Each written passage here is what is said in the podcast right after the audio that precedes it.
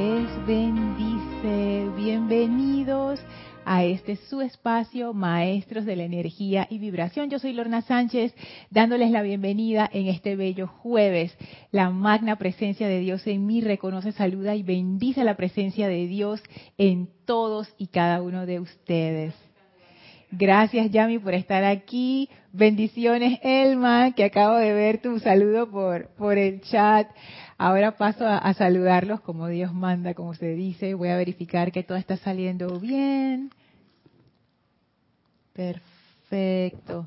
Ahí estoy viendo sus saludos y sus corazones y sus abrazos y todas las cosas lindas que ponen en el chat. Muchísimas gracias. Vamos a iniciar conectándonos con la energía de los maestros ascendidos. Por favor, pónganse cómodos, espalda vertical, sin extensión. Tomen una inspiración profunda. Exhalen. Con sus ojos cerrados, visualicen con esa imagen interna, ese poder de visión, la llama triple en el corazón. Visualicen esa magnífica llama que es el anclaje de Dios en cada uno de nosotros y sientan esa energía poderosa expandirse como una gran llama blanca purificadora que abarca su vehículo físico, etérico, mental y emocional. Sientan y visualicen esa radiante llama blanca purificando a través del amor toda energía discordante, toda tensión del día, toda preocupación, toda apariencia de discordia. Sentimos esa gran liviandad que trae la purificación de esa llama. Y ahora esa llama se expande aún más, invitando la presencia del amado Maestro Ascendido Serapis Bey. Denle esa gratitud y amor al Maestro, denle la bienvenida al Maestro, recíbanlo en sus corazones, en sus conciencias. El Maestro, contento de vernos una vez más, abre su corazón divino de manera que entramos aún más alto en su conciencia ascensional y sentimos la presencia de Dios flameando a través de nosotros. El Maestro abre un portal frente a nosotros y nos invita a atravesarlo para entrar al sexto templo. Atraviesen ese portal y ahora estamos en el bello desierto con ese sendero dorado que lo atraviesa en medio y la amada maestra ascendida Lady Nada a nuestro lado. Visualícenla en sus ropajes de amor divino, en esa radiación de servicio impersonal, ese gran poder de amor que ella es, y permitan que ese amor entre a sus conciencias, llenándolos con esa vida, con esa divinidad, con ese gran poder del amor. Y ahora nos unificamos en conciencia con la maestra, nos conectamos con ella, con su mensaje, con su esencia, y vamos tomados de la mano por ese sendero de amor que atraviesa el bello sexto templo, en donde aprendemos a servir impersonalmente. Felices de estar con la maestra ascendida Nada, llenos de gratitud por esta bendición que recibimos de ella, vamos a permanecer en esta comunión amorosa con la maestra mientras dura la clase.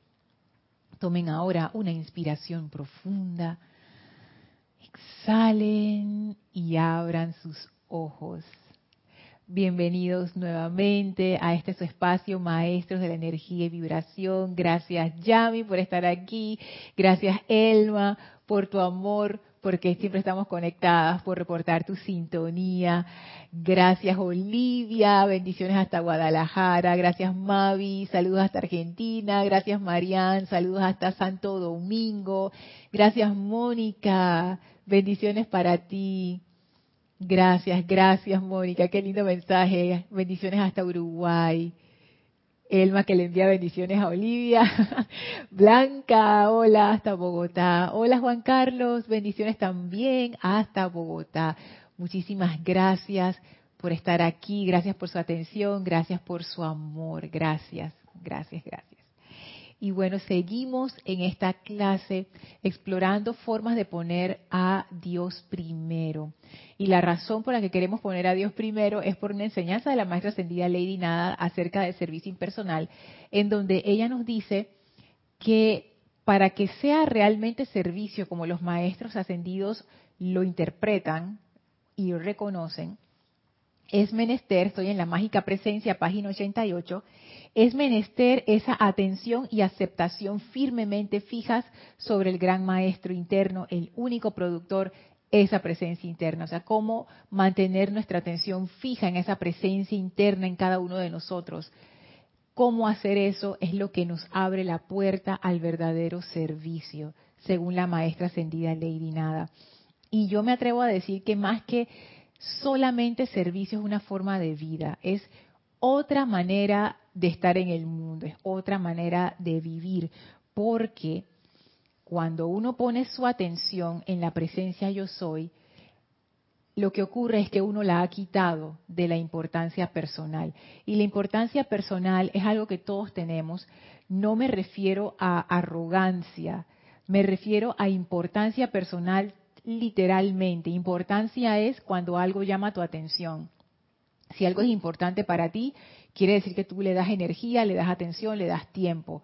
Entonces, importancia personal significa esa cantidad desproporcionadamente grande de energía que le damos a nuestro ser externo, que le damos a nuestra personalidad, a cumplir sus deseos, a seguir sus instrucciones, a protegerla, a defenderla de, lo que dicen los demás, a preocuparme por mis propias cosas, mis propios asuntos, todo yo, yo, yo, mi, mi, mi, mío, mío, mío, mío. Entonces eso es lo que llamo importancia personal. Tú tienes muchísimos nombres, ustedes le pueden dar su propio nombre, pero es para que sepan que es eso esa atención desmedida que está fuera de, toda normalidad y que es lo que nos ha metido en problemas. En un discurso que estudiamos aquí acerca del Señor, que dado por el Señor Maitreya, en donde él hablaba acerca de esto, y él decía que cómo fue la caída de la humanidad, y precisamente la caída fue que nos anclamos tanto en lo externo que olvidamos nuestra conexión adentro. Entonces él decía que para salir de esa caída o para dejar de caer, y para empezar a ascender, lo que era menester era quitar la atención de lo externo y volverla a poner en lo interno. Siendo prácticos, estando encarnados, uno no puede 100% quitar su atención de lo externo porque vivimos aquí tenemos un cuerpo, tenemos cosas que atender, tenemos responsabilidades en nuestras vidas, en nuestros hogares, con nuestras familias, con nuestros colaboradores, etcétera, con nuestros con ciudadanos. O sea, no es que uno se va a desconectar del mundo y ya, eso quiere decir ponerme atención en la presencia, no. Lo que quiere decir realmente es que esa atención desmedida se empieza a reducir hasta un punto en donde es saludable, hasta un punto donde es lo necesario. Por supuesto que el ser externo requiere de nuestra atención. Es como cuando uno tiene una mascota, Yami. O sea, imagínate tener un perrito y entonces uno no, lo alimenta, no lo baña, no lo cuida, no le da amor, no juega con él para, para que tienes un perrito. Entonces es lo mismo con nuestro ser externo. Estamos aquí por una razón. Nuestro ser externo tiene una razón de ser. Es para funcionar en el mundo y requiere atención pero le damos más atención de la que realmente requiere y necesita. Y no solo eso, sino que hemos llegado a invertir papeles. Y en vez de ser nosotros los directores de la orquesta, la orquesta nos dirige a nosotros. Y cada miembro de la orquesta tiene sus propios intereses, motivaciones, caprichitos y todas estas cosas. Entonces, serios problemas, ¿no? Como cualquiera de ustedes saben, si han estado en un entorno laboral en donde tienen más de un jefe, que en el organigrama dice tu jefe es tal, pero en la realidad son como tres o cuatro personas diferentes, eso es caos, porque cada uno vela por algo diferente, entonces uno queda como en fuego cruzado en el medio. Así es que mala estrategia. Entonces, es esto, es regular, calibrar la atención que le damos a lo externo y empezar a moverla más hacia esa presencia interna. Entonces llegábamos a la pregunta, bueno, está bien, pues, cómo hago eso. Y estábamos viendo varias, varias prácticas, aplicaciones, técnicas que, que uno puede utilizar. Y estas eh, técnicas no son como que esto es así, esto es como un dogma, esto es lo que tienes que hacer. No, tómenlo como ejemplos, pero cada uno de ustedes eh, sacará su propia técnica, su propia aplicación. Y saben que eso es muy del templo de la ascensión en Luxor. Estamos en el sexto templo dentro del templo de la ascensión. Dentro de ese templo hay siete templos, vamos por el sexto. Empezamos ese recorrido, el mayo no sé ni cuándo lo comenzamos, hace mucho tiempo, pues fue muchos años, por lo, por lo menos más de tres años. Nosotros llevamos más de tres años recorriendo los siete templos, vamos por el sexto. Y dice el maestro ascendido Serapis Bey que en el templo de Luxor nadie te dice qué hacer. No es que el maestro dice, Yami, esta es la disciplina que tú vas a seguir, aquí está el papelito con todas las anotaciones, esto es lo que tú vas a hacer y te reportas conmigo todos los días. No. El maestro dice que es al contrario. Uno hace su propia introspección, descubre cuáles son sus puntos débiles y uno mismo se construye una disciplina que uno mismo asume. Y yo creo que eso es porque el maestro ascendido Serapis Bey, al igual que la amada Palas Atenea, ellos aman la disciplina, ellos lo dicen. Palas Atenea y yo estamos solos en esto, dice el maestro, porque ellos son como fans de la disciplina y a la gente no le gusta la disciplina, y a mí tampoco. Pero pero es porque yo tenía una conciencia de disciplina en donde la disciplina era obligación. Tú tienes que hacer esto porque yo te digo que eso es así. Entonces yo pienso que hacerlo de esta manera en Luxor rompe esa cuestión, porque tú asumes lo que tú quieras asumir. Si tú quieres hacer poco, si quieres hacer mucho, si quieres hacer más o menos, tú lo escoges y tú verás los resultados de la disciplina que tú has escogido. Y estas disciplinas no tienen que ser de que yo, yo agarro un látigo y me doy de latigazo. Eso no es una disciplina porque no te ayudan absolutamente nada. Bueno, sí hace algo y es que pone más tu atención en, la, en lo personal. Aumenta la importancia personal. Porque si uno está flagelando al cuerpo físico o flagelándose emocionalmente, ¿qué es lo que uno está haciendo? Dándole más energía a, eso, a ese ser externo. Entonces estás haciendo lo contrario. Las disciplinas realmente que uno asume no tienen por qué ser eh, como, como feas o como extremadamente duras. ¿En qué sentido? Duras para uno, porque lo que es difícil para uno puede ser fácil para otra persona. En Panamá decimos duro para decir que es así como, fuerte, como difícil. No sé si eso se usa en otros países. Y no, pueden ser hasta cosas divertidas.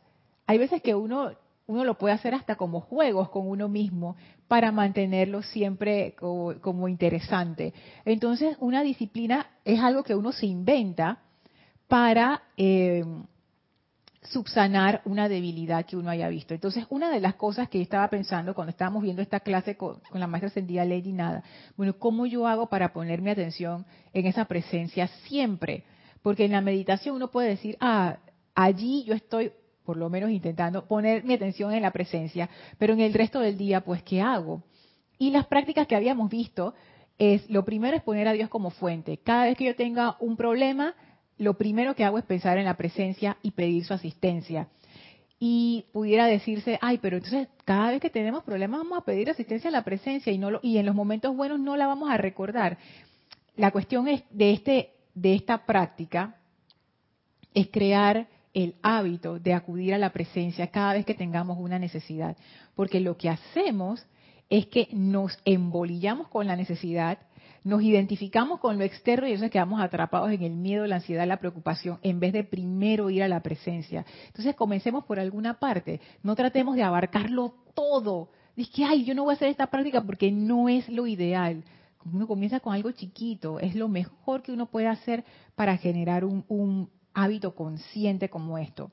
Otro, que, otro punto que vimos es poner a la presencia como prioridad y la vimos en función de las necesidades y los deseos del corazón.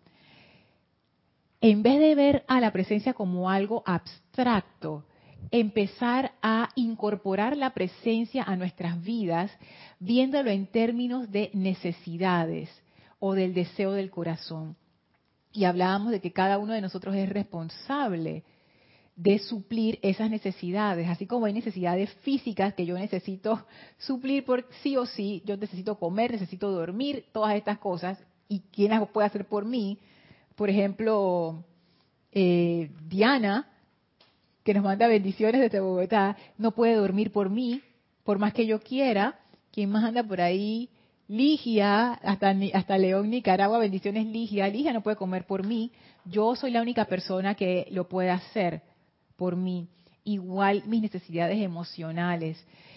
Saben que con esta clase, con ustedes aquí, fue que yo realmente lo vi muy claro porque otras personas no pueden realmente suplir nuestras necesidades emocionales. Uno puede compartir su felicidad con alguien, pero esperar a que esa persona te llene tu corazón, ¿qué va? Porque al igual que con lo físico, uno es el responsable de saber qué es lo que te llena emocionalmente y de asegurarte eso en tu vida. Por ejemplo, todos necesitamos amor. Eso es, algo así, todos los seres humanos. No es de que, ah, cuando están niños sí, pero cuando ya estamos adultos no. No, es vital. Desde el momento en que uno nace hasta que desencarna, el amor es vital. Entonces, vamos a decir que tú eres una persona que sientes que no tienes amor en tu vida. Bueno, es momento, es momento de empezar a ser amigos. Es momento de salir de esa costra en la que uno se mete con sus propias preocupaciones y cuestiones es momento de amar, es momento de hacer esa conexión. Porque uno es el responsable. Muchas veces, y yo me he encontrado en ese caso, yo espero a que los otros vengan y adivinen, yo no sé cómo, lo que me pasa y entonces me ofrezcan una solución emocional. No, esto es al revés. Si yo detecto que yo siento una carencia emocional, yo necesito, como quien dice, salir a la calle a buscarla. Si yo estoy en mi casa y veo que me hace falta arroz, que aquí en Panamá comemos mucho arroz, hace falta arroz, es el momento de ir a la tienda a comprar el arroz. No es que yo me voy a sentar en mi casa a esperar que alguien, alguno de mis vecinos o de mis familiares, se le ocurra que a mí me hace falta arroz, que lo vaya a comprar y que me lo traiga a mi casa. No, eso es ridículo. Todo el mundo diría, oye, pero ¿cuándo van a adivinar? Y te vas a morir de hambre, Lorna. Exacto.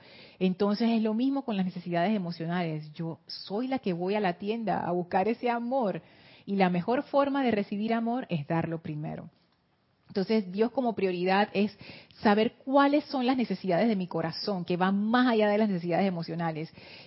¿Qué quiere la presencia? ¿Qué quiero yo hacer con mi vida? Que es una pregunta más aterrizada. ¿Qué es lo que yo quiero? y eso hacerlo, porque eso nos va a dar felicidad. Satisfacer necesidades de sobrevivencia física y emocional no nos va a dar felicidad. El único objetivo de esas necesidades es mantener al cuerpo físico con vida y mantenerte emocionalmente sano. Ambas son súper importantes, pero eso no está diseñado para darte felicidad. Lo que te va a dar la felicidad es la realización de eso que tú eres de lo que tú traes en tu corazón. Y uno ha de asegurarse eso en su vida. Uno es responsable de hacer eso. En la clase anterior veíamos otra práctica que es poner la atención en la conciencia en vez de lo externo. En vez de, por ejemplo, yo poner mi atención en lo que estoy haciendo, es más bien poner la atención en la conciencia. Kira hablaba de eso en su clase de ayer. En eso que me permite estar presente. Por ejemplo, hay veces que uno está haciendo cualquier cosa en el hogar o en el trabajo con los amigos, vamos a decir que uno está tomando un vaso de agua, algo tan sencillo como eso. Hay veces que uno agarra, porque tiene uno sed, va, se sirve el agua y se lo toma y ya se va a hacer otra cosa y uno ni es consciente de lo que está haciendo, uno lo hace casi que de automático. Y el ejercicio es realmente ser consciente de lo que estás haciendo en ese momento, o sea, darte cuenta y disfrutar de ese momento darte cuenta de que estás agarrando el vaso, de que te estás sirviendo el agua, de que te la estás tomando. Darte cuenta, estar presente. Entonces esto es algo muy importante. Esto es una de esas prácticas más sutiles porque es como una práctica más, como no sé cómo decirlo, como más interna. Pero lo que hace es que poco a poco va redirigiendo tu conciencia hacia adentro. Entonces, la última práctica que vamos a ver hoy, porque ustedes se pueden inventar muchísimas más, estas son las cuatro que se me ocurrieron, pero hay más, de seguro, es la práctica de poner la atención en la causa en vez del efecto, como una manera de ponerme atención en la presencia. Y antes de pasar a explicarlo, voy aquí al chat. También estoy por Skype, si me quieren escribir por Skype, el usuario es Serapis Bay Radio. Saludos y bendiciones Marleni hasta Perú. Saludos y bendiciones Diana hasta Bogotá. Alicia hasta Nicaragua. Caridad hasta Miami. Hola Noelia. Saludos hasta Uruguay. Dice Caridad, los apegos a todo, Lorna. Es que eso es uno de los problemas de poner la atención en lo externo. Que, que se generan estos apegos y el apego, el apego realmente es que uno no uno no quiere que las cosas cambien, uno quiere que todo se mantenga tal y cual está en ese momento, que las cosas que son mías ahora siempre lo sean, que las personas que están en mi vida siempre lo estén. Ese tipo de cosas. Y como la vida es tan cambiante, el apego, por eso es que el apego trae sufrimiento, porque no es realista, porque todo cambia. Eso está en, en las cuatro nobles verdades de, del Buda, que es algo tan sencillo, pero es tan poderoso y es algo muy difícil de aceptar. O sea, yo lo digo por mí, por mi propia personalidad y ser externo, que uno siempre quiere como aferrarse a las cosas, ¿no? Escapar de las cosas que uno considera malas y aferrarse a las cosas que uno considera buenas. Y eso lo que genera es como los ratoncitos corriendo dentro de una rueda. O sea, corren, corren, corren, corren, pero no van para ninguna parte. Eso es lo que le dicen el samsara. Alonso, bendiciones hasta Colombia. Hola Paola, saludos hasta Cancún en México. Hola Raxa, saludos y bendiciones hasta Nicaragua. Diana dice, total Lorna, hacer lo que escogemos y asumirlo con disciplina libremente, consentida y jubilosa, ahora lo puedo comprender. Y eso es bien importante, Diana, porque al final es una escogencia, que es muy importante con, con lo que hemos visto en el templo de Luxor Tú eres la que escoges qué es lo que tú quieres hacer y hasta dónde lo quieres hacer. Si tú has decidido, esto es un ejemplo, no, no es, no es eh, no es de la vida real ni nada, pero vamos a decir que estamos en el templo de Luxor y tú asumiste, Diana, que bueno, yo voy a meditar una hora en la mañana y una hora en la tarde, perfecto.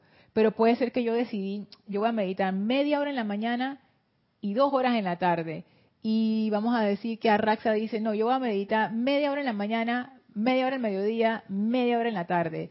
Y dice Alonso, yo no voy a meditar, se acabó. Yo voy a estar con mi atención en el momento presente. Todas valen. Todas valen. Prueba a ver qué te funciona. No creo que por lo menos el maestro ascendido Serapis Bey no lo dice.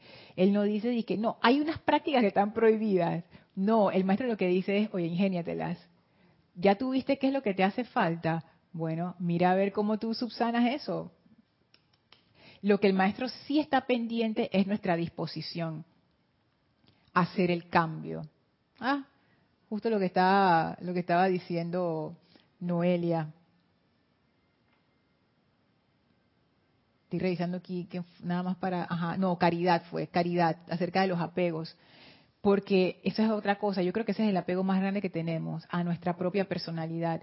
Y estas prácticas lo que hacen es que rompen ese apego, o sea, romper la importancia personal es romper ese apego a la personalidad. Y eso sí el maestro, y él lo dice, él sí está pendiente de esas cosas. Si uno está en un templo de, este tipo, o en una corriente espiritual, de, cualquier corriente espiritual, el objetivo es regresar a la presencia. Para regresar a la presencia yo tengo que romper ese apego con lo personal. Si eso no está ocurriendo, entonces hay, un problema. Y si no tenemos esa disposición de hacerlo, hay un problema. Y es que esa es la parte difícil porque uno no quiere cambiar. Por eso es difícil, no porque el maestro sea malo, porque la cosa sea dura. Difícil, sino que uno mismo, esa fricción interna donde uno quiere conservar lo que uno es, pero al mismo tiempo uno quiere cambiar, disque para mejor. Mm. Esa es la disyuntiva. Dice Arraxa, Lorna, una disciplina que yo practico es que cuando camino, digo yo soy en cada paso mentalmente. Así me voy de un lado a otro y mi atención se mantiene enfocada. Eso es una práctica buenísima buenísima. Es más, esa práctica existe hace miles y miles de años. La primera vez que yo caí en cuenta de eso, una vez me viste viendo un documental, un video, no me acuerdo, es que eso lo hace mucho eh, las tradiciones orientales. Ellos repiten lo que les llaman un mantra o repiten la, la, el nombre de una de las deidades de ellos y lo repiten y lo repiten y lo repiten. Es más, ellos tienen un nombre a esa práctica y uno se la pasa repitiendo ese nombre todo el día, no, no verbalmente, sino que eso, eso tú lo empiezas a repetir mentalmente, no importa lo que estés haciendo. Y la gente que lo practica dice que lo que ocurre es que con el tiempo ese nombre se te va como al subconsciente y no importa lo que tú estés haciendo, siempre hay una parte de tu conciencia pendiente de ese nombre que representa la divinidad. Entonces es una práctica que va reacondicionando tu mente y tus procesos de pensamiento y va reorientando tu atención. O sea, hay miles de prácticas. a lo largo de todos estos siglos, a todas las personas que los seres humanos somos tan creativos, se nos han ocurrido ciertas formas, pero al final ese es el objetivo. Quitar, desconectar la atención de la importancia personal ponerle en la presencia. Ese es el objetivo de todas las prácticas. No importa cómo sean ni cómo se vean. Al final, si eso se logra, la práctica funcionó. Hola Iván, bendiciones hasta Guadalajara, abrazo. Hola Raúl, bendiciones hasta México. Ligia dice, Lorna, cuando inicie una actividad decreto, ah, cuando inicie una actividad, decreto en voz suave, magna presencia yo soy, asume el mando y control de esta actividad. Ayúdame a manifestar la perfección a través de ella. Esa es otra práctica súper hermosa. Antes de iniciar cualquier actividad, por muy mundana o muy importante que sea, tú entras en ese contacto reverente con la presencia. Ven, o sea, cómo van saliendo. Esa puede ser una, una práctica maravillosa también para poner siempre la atención en la presencia. Como dice Raxa, voy caminando, atención a la presencia. Que voy a comenzar una actividad, dice Ligia, atención a la presencia. Y así uno se inventa a lo largo de su día qué tantas veces uno puede poner la atención en la presencia. No como una rutina.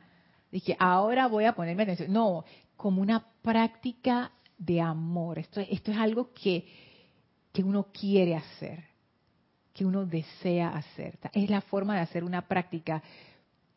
Cuando tú quieres realmente lograr un objetivo, uno asume sus prácticas con amor. Eso es muy importante. El maestro ascendido Serapis Bey dice, disciplina es amor. Tener eso en cuenta. Si yo estoy haciendo una disciplina y no estoy sintiendo ese amor por eso que estoy haciendo o por el objetivo al cual me va a llevar, quizás hay que revisar eso. Sí, Yami. Sí, Dios te bendice. Dios te bendice, Yami. Sí, en antes comentabas lo de... O sea, eso es los momentos uno tiene para... Por lo menos cuando mencionaste de tomar agua. Ajá. Y lo he escuchado hasta de de los médicos, eh, personas nutricionistas, estas cosas, que y, lo, y los recomiendan. Igual lo leí en estos días por una condición de mi hermana. Y yo, o sea, yo se lo mandé pero como una sugerencia, ¿no? Porque ya no, no es para consejo, sino una... Porque, y he escuchado que al comer, tú tienes que tener atención cómo tragas, cómo masticas, cómo, porque lo he escuchado. Y hasta me lo han recomendado a mí y eh, los médicos tienes que estar consciente de cómo bajan el alimento, cómo comes.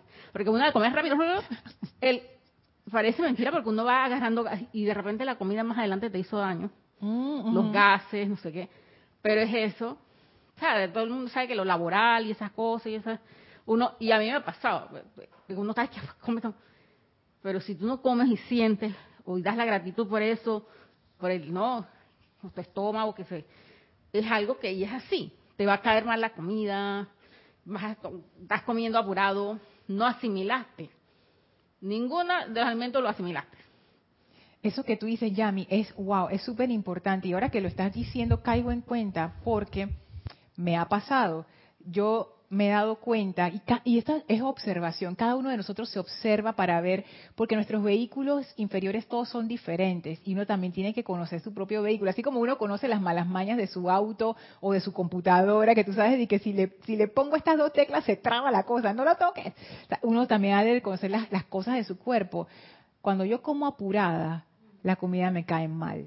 O sea, eso es una cuestión que ya yo lo sé. Entonces, si yo voy a comer apurada, yo prefiero no comer, o comer después o hacer un tiempo antes para no andar en, corriendo, porque, y ahora que lo pienso, fíjate, los maestros nos dicen que hay un centro, el chakra que está en el plexo solar, que es el chakra que tiene que ver con toda la parte del estómago y de toda esa parte de, la digestión.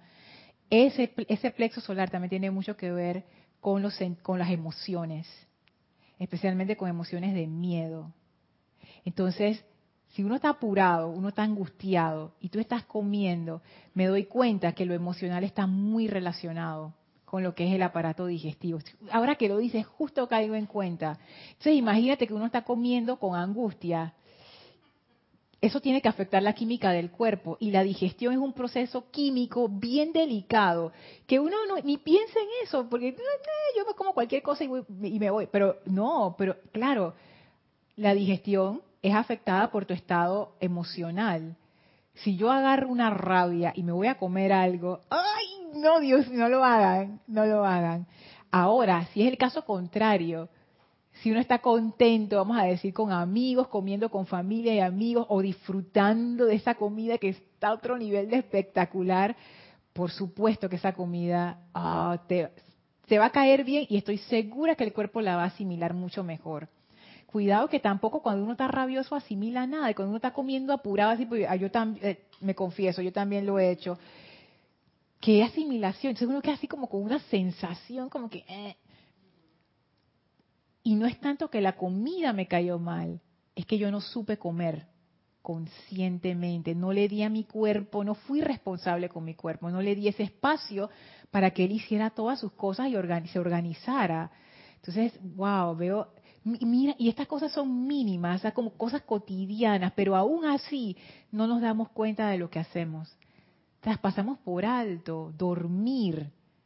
¿Cuántas veces uno se pone a estar peleando con alguien y dice, ¡Ah, me voy a dormir? ¡Ay, no! Ese es el momento que el cuerpo usa para reponerse, para descansar. Y ahí, a ti te se ocurrió ahí que la película de terror.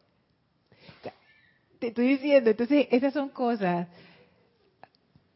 que uno va aprendiendo, que uno va aprendiendo, porque yo también tuve que aprender y dije, que mm, ver cosas feas antes de dormir no es buena idea. Sí.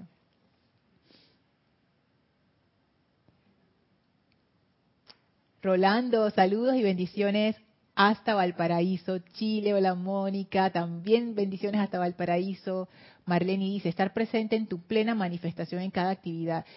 Exacto, es lo que decía Ligia y Arraxa, y Marlene lo, pone todavía más amplio, estar presente y cómo uno está presente. Entonces ahí uno busca los propios mecanismos para hacerlo interesante para uno mismo.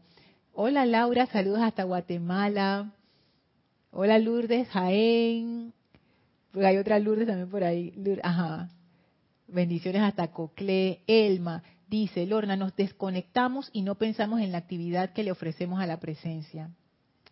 Si estoy limpiando y nos perdemos la concentración de dicha actividad. Así es. Ser consciente de lo que estoy haciendo. Eso es una práctica bien poderosa. Como decía Marlene, esto es estar presente en cada actividad. Que yo les digo que yo es parte de las prácticas que yo hago, pero no es que a mí me sale siempre.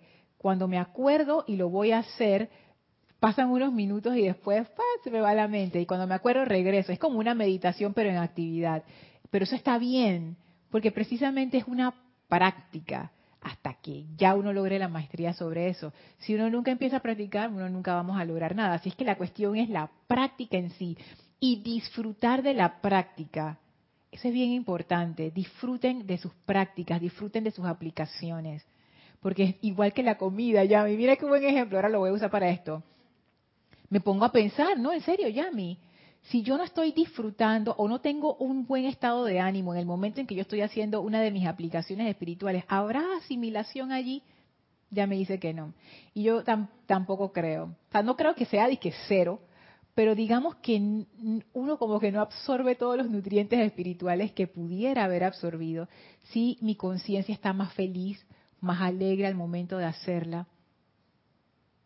Eso es algo interesante, Yami. Sí, no había pensado en eso. Hola Alejandra, saludos acá en Panamá. Iván dice, oye Lorna, eso de hacerte presente en cada actividad es buenísimo, porque te hace estar aquí ahora, como dice el libro de Eckhart Tolle, en el poder de la hora. Así accedemos a Dios todo el tiempo. ese libro es buenísimo. Y sabes que él tiene un ejercicio allí que, como les digo, todo el mundo se inventa su manera. Ustedes invéntense la suya. No hay que esta manera sí, esta manera no. Y lo que les funcione, no importa que sea que no sea discordante, eso úsenlo. Él lo que hace para estar, como decía Marlene, en el presente, él lo que hace es que él te dice, pon tu atención en tu cuerpo, o sea, siente tu cuerpo. Eso es algo que uno no hace por lo general. Uno se mueve y anda por ahí haciendo cosas, pero pocas veces somos conscientes de que estamos en un cuerpo. Háganlo, o sea, no más tomen conciencia, miren sus manos y sientan sus manos. Hay una sensación. Es más, si ustedes pueden incluso ponerse a que yo quiero sentir el aire que está o el espacio que está alrededor de mi cuerpo. Eso es como una, una sensación periférica. Es bien interesante. Eso es algo que también te pone en el presente, porque tú estás aquí. Si hay algo que tiene el cuerpo físico y también el emocional, es que ellos son cuerpos presentes. Ellos siempre están en el presente tú puedes recordar algo o puedes pensar en algo que del futuro, tú puedes pensar algo del futuro o puedes recordar del pasado, pero el sentimiento es siempre ahora. No es que yo estoy sintiendo en el futuro, no. Tú siempre sientes ahora y siempre actúas ahora. Entonces el físico y el emocional tienen eso, que son cuerpos que te anclan aquí, en este momento y por eso son tan útiles para hacer estas prácticas de estar presentes. Irma, saludos hasta Venezuela. Hola. Elizabeth, hasta Estelí, Nicaragua, bendiciones. Comprobado por mi elemental del cuerpo. Es tremendo, dice. Varias veces fui a parar al hospital. O sea, por eso no. Me imagino que es por los comentarios que estábamos haciendo de comer apurado y todas estas cosas. Claro, porque hay cuerpos que son más sensibles a esos cambios químicos que otros. Y también está la cuestión, si tú lo haces una vez cada no sé cuánto tiempo, el cuerpo tiene como su, su capacidad de absorber esas irregularidades, pero si yo todo el tiempo lo estoy haciendo, ahí es como si yo estuviera golpeando al cuerpo y no le doy descanso, en algún momento esa maquinaria se va a empezar a desbaratar. El cuerpo es bien resistente, pero aún así tiene su límite. Hola Roberto, Roberto León, hasta Santiago de Chile. Presencia presente, dice. Y Paola dice, la práctica de la presencia y pone una llama. Sí, todo lo que hemos hablado es práctica de la presencia. O sea, todas las cosas que hemos dicho, que ustedes han dicho, que ya me ha dicho, es práctica de la presencia. Imagínate, comer con calma se puede convertir en una práctica de la presencia. Caminar, práctica de la presencia. Tantas cosas. Diana dice, a mí me pasa que si veo una buena película como Eternal Dreams of Love antes de meditar, tampoco lo logro, ¿cómo así? Porque te quedas enganchada en la película. No sé cuál es esa película, pero por el título suena hermoso. Sueños eternos de amor sería la traducción. Pero claro, ahí también está, porque ponte que yo veo una de esas películas de que románticas o de acción y justo después me siento a meditar. ¿Saben que eso yo es algo que yo he comprobado, por lo menos en mi caso? Mala idea. Antes de meditar, pues yo medito en la mañana, yo no veo correos, no veo mi WhatsApp, ni me asomo al YouTube, nada. Yo voy directo a meditar antes de consumir cualquier información digital o física, porque si yo consumo la información, después es como una turbulencia y mi mente está en otra cosa. Ya, no, ese es el momento donde yo todavía estoy suficientemente tranquila para poder conectarme bien. Y después que yo termino de hacer eso, entonces yo veo lo que hay que ver. Sí, Yami. Ah, acuérdate de encenderlo. Ajá. Justamente vi un, alguien eh, unas redes sociales, alguien posteó eso, no recuerdo quién, qué sé yo, y decía, al levantarte, no llenes tu, tu mundo de noticias, de, de nada. Siéntate, si vas a hacer ejercicio bueno, si vas a... O sea, unos puntos hasta mencionar la meditación. Ajá. O sea, cosas sanas. Y por un momento olvídate de televisión, redes sociales, olvídate de eso, antes de empezar tu día. Exacto, antes de empezar tu día. Eso es un momento, un momento muy especial, porque si uno tiene una, uno logra como estar en un buen estado de conciencia al inicio del día, probablemente el resto del día también vaya bien, porque uno está como sereno, balanceado, y entonces ya uno sale como quien dice al mundo con esa actitud. Pero si desde el inicio tú te desequilibraste todo, no es que no te puedas volver a balancear, pero digamos que, ¿para qué vas a, hacer eso si desde el inicio lo pudiste haber hecho bien? Si uno empieza a trastabillar desde el inicio, quizás la energía se ponga así como un poquito más turbia, pero eso también es una buena práctica. Toma un tiempo para entrar en esa presencia.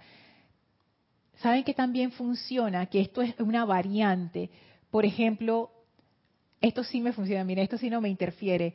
Leer un libro de los maestros, leo una selección, eso sí me, me funciona. O algún libro que tenga alguna frase inspiradora, pero de los maestros es que me funciona más. Entonces, si yo leo eso, eso también como que me pone en ese estado especial de como de conexión. O sea, que cada quien se, se inventa lo, lo suyo. Dice María Mateo, Ocho dice que debemos comer justamente en calma. Ocho es uno de estos personajes también, yo creo que ya desencarnó, que también decía estos mensajes muy interesantes, su propuesta realmente. Pero, ah, pero como ven, son cositas sencillas. Nada de lo que hemos dicho es una cosa complicada y que ahora yo cómo hago, y que tienes que encender una vela en luna llena a las 3 de, la mañana. O sea, no. O sea, son cosas que uno puede hacer diariamente. Y fíjense que esta práctica de poner la atención en la causa en vez del efecto, que parece algo así como críptico, como Gislorn, ¿eso qué significa? Es cuando suceda algo en mi vida, lo que uno primero hace es que uno tiende a identificarse con lo que está ocurriendo. Uno de una vez empieza a reaccionar con lo que estás viendo, obviamente. Y esta práctica, por eso les digo, esta es una de las prácticas más sutiles. Esta, esta requiere un poquito más como de estar consciente, pero es una práctica interesante. Cuando ocurre la cuestión, el truco es recordar, esto es un efecto, y poner la atención en la causa o irte hacia la causa, saber que lo que me está ocurriendo es un efecto. ¿Y cuál es la causa? uno pudiera decir, si es una situación discordante, ah, la causa es una causa y núcleo de discordia, pero yo los invito a ir más allá de eso. Si lo vemos como a nivel cósmico universal, la causa de todo es la presencia de Dios, porque de allí emana todo. Entonces, cuando experimentemos una cuestión así que nos, que nos perturba, verlo de una vez, esto es un efecto, voy a la causa y la causa es la presencia. Y al estar allí en esa causa, comandar ese orden divino para esa situación. Pero el truco de este ejercicio es recordar, cuando me ocurra algo, esto es un efecto. Lo que eso hace es que empieza a desconectarnos, lo que hablamos al inicio, de poner siempre nuestra atención en lo externo y de quedarnos eh, como decía Caridad, apegadas a eso. Es como empezar a romper esa fascinación que tenemos con lo externo. Y cuando digo fascinación, me refiero justamente lo que es esa palabra. Es como que tú no puedes dejar de mirarlo, no puedes dejar de adorarlo, no puedes dejar de observarlo. Como que te llama, es como, como un imán, exacto. Ese es el efecto que lo externo ejerce en nosotros. Entonces, para romper eso, si uno dice, esto es un efecto, lo que ocurre es que hay una separación y entonces tú te puedes distanciar de eso y en ese momento se corta un poco esa fascinación con lo externo y entonces uno asume el poder interno. Entonces la, la práctica es, cada vez que nos ocurra algo, esto es un efecto. Voy a la causa y la causa es la presencia yo soy. Y de allí sabiendo que la presencia yo soy es todo bien y perfección, es como impulsar ese bien y perfección a esa actividad. ¿Qué pasa si es una actividad armoniosa y perfecta? Que uno dice, oh, mejor se daña. Esas cosas que a uno le encantan y que, wow, este es lo máximo. Eso también es un efecto. Y también podemos ir a la causa para que se manifieste todavía más perfección. Entonces, esa es la práctica y es una práctica bien sencilla. Y vamos a ver ahora cómo estas prácticas tienen que ver con los tres, los, tres ejemplos de errores que nos daba la maestra ascendida Lady Nada. Si se acuerdan en ese, bueno, no sé si se acuerdan, pero eso fue hace tiempo, en el discurso que estamos estudiando en la página 87-86, donde ella habla acerca del servicio, ella da tres casos que son como quien dice los, los tres errores que uno más comete. El primer error, si en el servicio del ser humano para el ser humano el individuo falla en sostener su atención fija sobre la fuente suprema del amor, la sabiduría y el poder, entonces dicho servicio habrá fracasado en gran medida. Será el número uno. El número dos, si en la búsqueda de las cosas de los sentidos externos el individuo se ocupa a tal grado que la atención consciente se fija sobre la manifestación en vez de sobre la presencia suprema que la produce, entonces una vez más habrá fallado el blanco. Y el tercer error, que ese no lo hemos visto, porque los otros errores hemos conversado más a fondo, pero este no lo hemos visto. De nuevo, si en el gran deseo de un ser humano por servir, el deseo abrumador de servirle a su prójimo le hace descuidar mantener su atención fija sobre el supremo productor, entonces también dicho servicio habrá fracasado en gran medida. Y este lo quiero amarrar con la práctica que acabamos de ver, porque este, este error es un error que uno puede cometer con buena voluntad, sin darse cuenta. ¿A qué me refiero? Vamos a decir, como dice aquí, si en el gran deseo de un ser humano por servir, hay veces que uno tiene un gran interés en prestar un servicio a alguien, a una comunidad, a una organización. Sigue diciendo la maestra, el deseo abrumador por servirle a su prójimo, o sea que es algo bueno, ¿no? Tú quieres servir a tu prójimo, tú quieres servirle a esta gente, tú quieres ayudarlos, apoyarlos, etcétera te hace descuidar mantener tu atención fija sobre el supremo productor, entonces también dicho servicio habrá fracasado en gran medida. ¿Qué ejemplo a mí se me ocurre? A usted se le puede ocurrir otros ejemplos y me lo mandan por el chat. Vamos a decir una persona que dice, yo quiero trabajar en un proyecto para acabar con la pobreza en tal lugar de mi país. Voy para allá, me sumo a ese proyecto. ¿Qué consejo le daría la maestra ascendida Lady Nada a esta persona? Que tu gran deseo de servir, que en tu gran deseo por servir, no se te olvide mantener tu atención sobre el supremo productor. Porque ¿qué es lo que pasa? Quedamos atrapados en los efectos. llegamos al lugar, vemos pobreza por todos lados y decimos, Dios mío, ¿esto qué es? La, la, inhumanidad de la gente. ¿Cómo tienen a esta gente así? Porque todo el mundo es ellos, no, no, jamás ser ellos. Esta gente que nadie los ayuda, tú sí lo estás ayudando. Nadie los ayuda. Mira cómo está esta comunidad, no sé qué. Mira esa mamá con su hijo ahí tirada, pobrecita, no sé qué. Y la maestra ascendida Lady Nada te dice, de nuevo, si en el gran deseo de un ser humano por servir, el deseo abrumador por servirle a su prójimo, le hace descuidar mantener su atención fija sobre el supremo productor, entonces también dicho servicio habrá fracasado en gran medida. A veces uno se identifica tanto con los efectos que uno empieza a ver que pensar que los efectos es lo que es. Por ejemplo, en casillos, sin mala voluntad, sin darme cuenta, a la persona como una pobrecita. Pobrecita cuando uno dice, ay, pobrecita, y pobrecita también de pobre que no tiene dinero.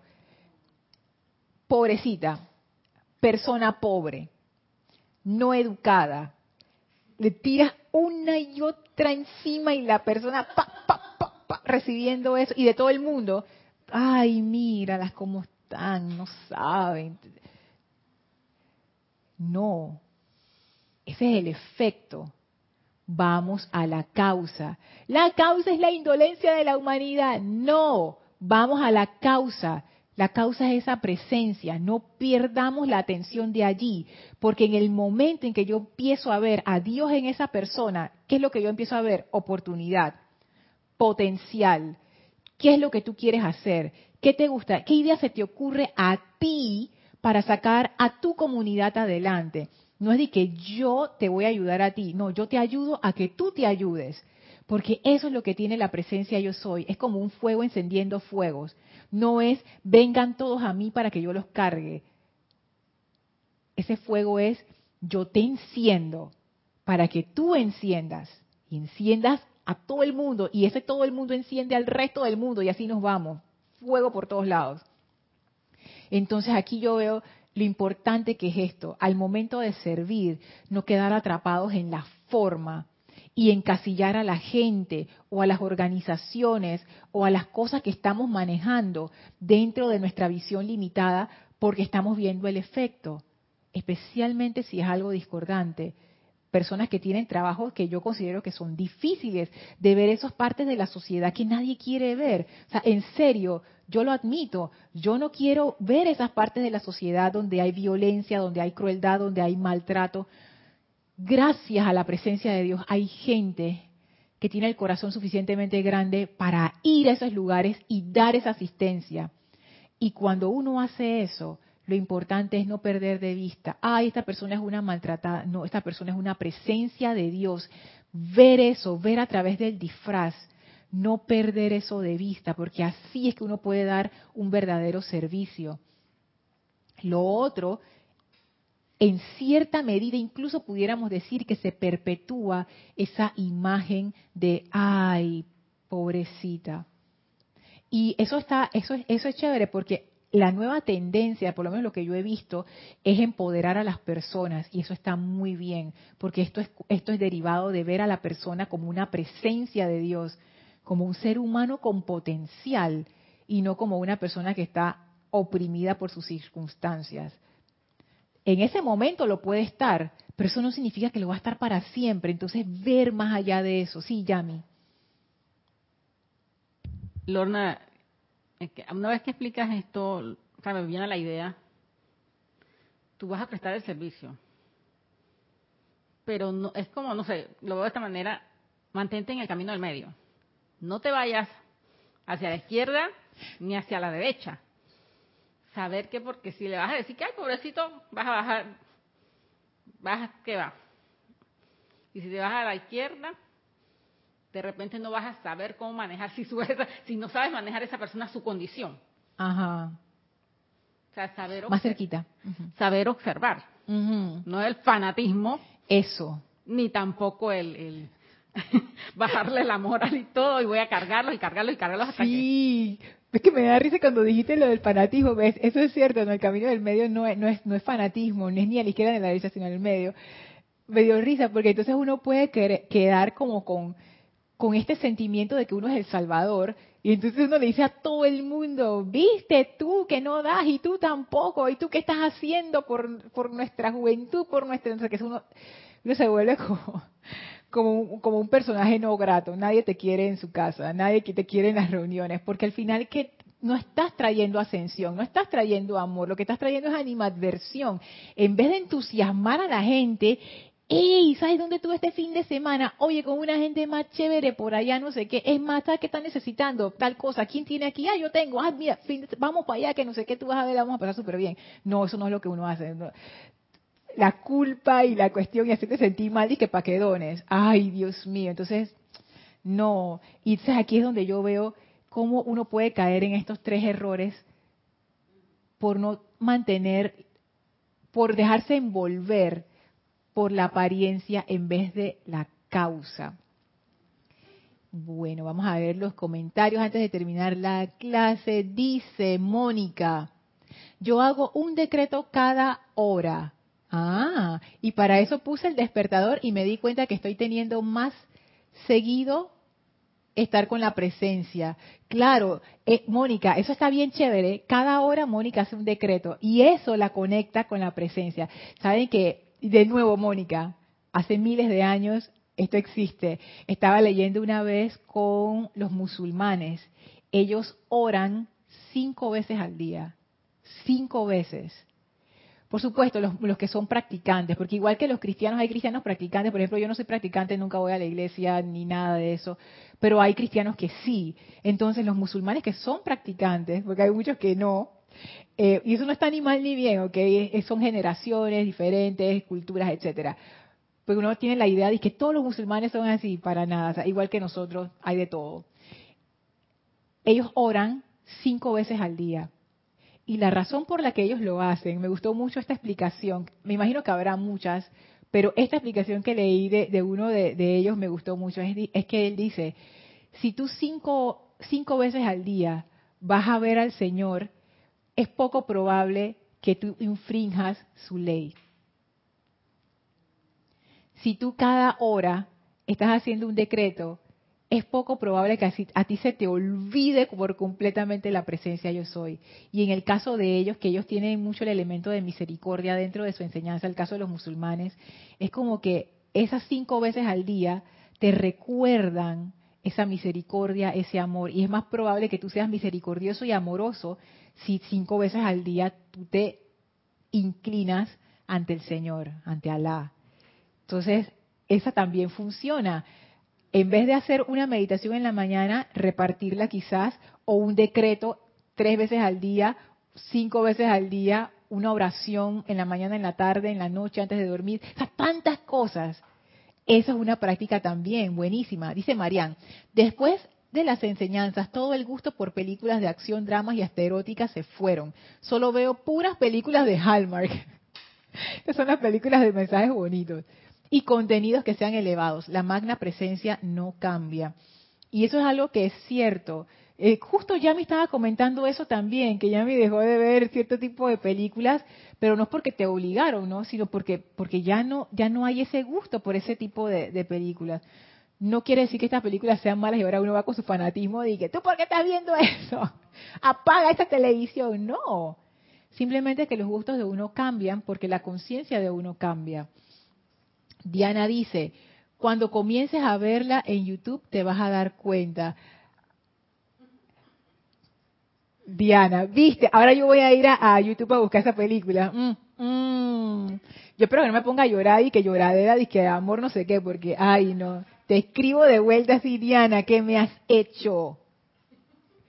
Hola Mario, bendiciones, que el amor sea tu protección, dice Mario. Ay, yo estoy aceptando eso, qué belleza y mandar coiris y flores y ay qué belleza.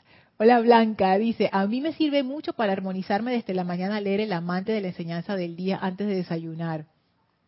Exacto, una selección de los maestros perfecto. O sea, qué buena manera de comenzar tu día. Dice Mario, todo es una apariencia. Es que y recordar eso es una aplicación también, como hablamos. O recordarlo es tremenda aplicación, tremenda disciplina que uno puede asumir. Dice Paola, exacto. Si estás viendo la dificultad, eso estás maximizando. Hay que buscar a la presencia en todo lo que está, como en un día nublado. Atrás siempre está el sol. La presencia y la luz siempre están qué bello, así mismo. Es, muy buen ejemplo ese. Marian dice, doy un ejemplo. Cuando fui evangélica hice lo, hice lo de misionero y a los sitios que fui quedé abrumada y lo veía como pobrecitos. La magna presencia me quitó ese hábito de llamar pobrecitos a otros. Es que es fácil quedar abrumado porque a veces, Marian, uno ve unas cosas que uno dice, esto no debería ser así. Pero saben que y también a veces uno siente, uno se siente hasta culpable de eso, como que, como ellos están mal y yo estoy bien, entonces, entonces eso está mal, ¿entienden? Para cortar eso, lo que decía Mario, esto es una apariencia, esto es un efecto. Voy a la causa y empezar a ver la presencia en esa, en ese lugar y cuando uno ve la presencia, uno lo que ve es la oportunidad, la posibilidad de lo que puede ser. Y eso te llena de entusiasmo, te llena de esperanza y eso se expande a la gente alrededor. Eso es ascensional. Hola Marian, bendiciones hasta Buenos Aires. Mario dice, Lorna, a Po nadie lo quería de guerrero dragón el menos esperado fue el elegido. Eso es de la película Kung Fu Panda. Y es cierto. Y sabes qué, yo pienso, Mario, que la razón, que nosotros vimos esa película en Serapis Movie, no se crean, las tres las vimos en Serapis Movie, pues son tres partes y las tres las vimos, fue muy buena la película. Y a mí al inicio no me gustó, pero después le encontré el mensaje y lo bueno que representa este personaje Po, lo que estábamos hablando acerca de la disciplina, él estaba dispuesto a asumir la disciplina. Él sabía que él no era el mejor, los demás eran mejor que él, pero él estaba dispuesto a dar lo mejor de sí para lograrlo. Eso es lo que se te pide en Luxor. En Luxor no se te pide que tú seas el mejor, ni que seas de que fuego artificiales, ni que seas de que el que más sabe, ni... Todos somos po, como ese Kung Fu Panda, que metía la pata a diestra y siniestra, consciente e inconscientemente. Pero se nos da la oportunidad de ser parte de algo más grande que nosotros. Y él tomó esa oportunidad. Él pudo haber dicho, no, yo no soy nadie, mira, soy un panda que todo lo daño porque todo lo dañaba, es cierto. Y él se pudo haber quedado ahí y dejar pasar la oportunidad, pero él fue valiente y él dice, yo sé que a mí me falta, yo sé que yo no soy lo máximo, yo sé que soy como lo último de lo último, pero yo estoy dispuesto. Oye, esa es la actitud que busca el maestro ascendido Serapis Bey. Porque cuando uno está como quien dice en lo alto, y uno, ah, yo puedo, por supuesto que yo puedo asumir esa disciplina si yo soy lo máximo, jajaja. Está bien. Pero cuando uno sabe que uno no está en lo alto y que uno probablemente no lo logre, pero yo quiero esa oportunidad, yo voy a dar mi mejor esfuerzo. Camino del medio, porque tampoco es que Po hacía cosas y que se metía a hacer cosas que él ni siquiera podía hacer, no, él seguía siendo él con todas sus sus cuestiones, pero la disciplina que le ponían, voy a hacerlo lo mejor que puedo, sin descorazonarse, seguir adelante a pesar de todo. Es muy difícil seguir adelante cuando las cosas no te salen y cuando las personas hasta se ríen de ti y te consideran de que nada que ver. Ahí, ahí. Por eso es que la arcangelina del cuarto rayo se llama esperanza. Es una energía bien poderosa, bien, bien poderosa. Esa, esa energía es la energía que no se rinde. Ese es el corazón de los espartanos. Es esa energía. Así que gracias Mario por traer ese ejemplo. Marian dice, otro ejemplo, otro ejemplo, Lorna. Un contacto durante la pandemia culpaba a otros por no ir a ayudar. Uy, uy, esto está delicado. Y cada vez que señalaba ponía su foto de que él fue a ayudar y siendo sincera me cayó mal. A Yami también le cayó mal. Mira lo que, lo que Yami que, ay, igual que, igual que Marian. Ponía su foto de que él fue a ayudar y siendo sincera me cayó mal y lo vi como fanfarrón es que qué energía tú estás dando allí, no estás entusiasmando a nadie, al contrario, estás haciendo sentir a la gente culpable. ¿Quién quiere ayudar en esa situación? Nadie. Mariam dice, ¿sabes por qué rezan esa cantidad? Es para que no se olviden de Dios. Yo me crié entre ellos en los musulmanes y hasta yo recé como ellos, los musulmanes. Es eso. Eso ellos lo hacen para mantener esa disciplina de no desconectarse a cada quien le funciona lo que le funciona. A ellos como cultura eso les ha funcionado. Y es hermoso, yo, pienso que es hermoso. De repente nosotros no tenemos que ir a una mezquita a hacer todo lo que ellos hacen, pero oye, cinco veces al día enviar una oración a la presencia, tan sencilla como gracias. ¿Cuánto demora decir gracias desde el corazón, de corazón a la presencia? Nada, un segundo, dos. Y eso es poderoso. Arraxa dice, Lorna, a mí sí me gusta ver películas que exalten la belleza femenina, que viva el amor y la belleza, y por una carita reída. Está bien, pero nosotros no hemos dicho que eso está mal. Ya, nosotros dijimos que eso está mal. No, oye. Es más, mira, Mariana abajo te dice, Arraxa, no vuelvas a soñar con mujeres vampiros. ese por un comentario que hizo Arraxa en la clase anterior. Pero Arraxa, si a ti te gusta ver las películas de las mujeres vampiros, está bien, está bien, no importa, no hay, problema, ellas también tienen derecho, hombre. Mónica, gracias por esta clase, gracias a todos. A ver, el último comentario de Marian. Lorna, sin darte cuenta, has cambiado mi opinión sobre Poe. ¡Ay, ya la vida! El de Kung Fu Panda, imagínate. Me gustaba la tigresa porque la veía calificada y me molestaba porque no la pusieron a ella. y hoy me hiciste verlo diferente, me identifico. Yo amo la tigresa, nada más para que sepas. Y a mí me daba rabia Po, me daba rabia ese personaje. Pero después me di cuenta, me di cuenta de por qué me molestaba primero que todo. Y, vi ahí, hay, aprendizaje todo. Que es lo único que voy a decir. No, no, voy, a, no voy a revelar más, más, más confidencia aquí. Así que bueno, muchísimas gracias a todos por habernos acompañado en esta clase. Vamos a despedirnos. ¿Quieres decir algo, Yami? No. Sí, ¿está encendido? Sí. Ajá.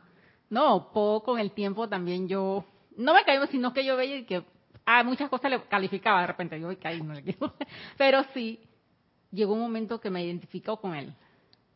O sea, por una situación laboral.